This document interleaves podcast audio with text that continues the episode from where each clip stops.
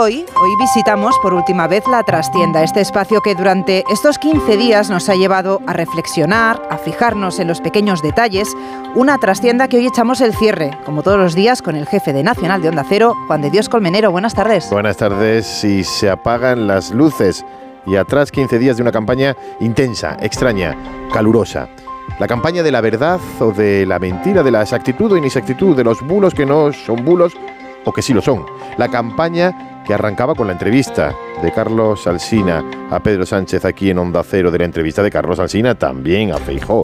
Y más entrevistas, la campaña de la multiplicación de las entrevistas a Sánchez para autorreivindicarse. La campaña en la que quien más ha hablado del Falcon y del que te vote chapote ha sido el propio Pedro Sánchez. La campaña del cara a cara histórico en la 3 media, de la lista más votada, de que gobierne quien gane o de que gobierne el que pierda, del empecinamiento de Feijó en que no es lo mismo revalorizar y subir las pensiones que hacerlo siempre conforme al IPC. La campaña de los desmentidos de Europa a Sánchez de los peajes para las autovías de von der Leyen que pasaba por ahí. La campaña del precio, más precio, subiendo el precio que ponen los independentistas para apoyar a Pedro Sánchez, sí o sí, el referéndum de autodeterminación. La campaña del infinito es el infinito, el universo es infinito de Rodríguez Zapatero, o la de estoy aquí y aunque no sea estoy aquí y mucha más intensidad de Mariano Rajoy. La campaña de lo que quieras, Yolanda, por supuesto, Pedro.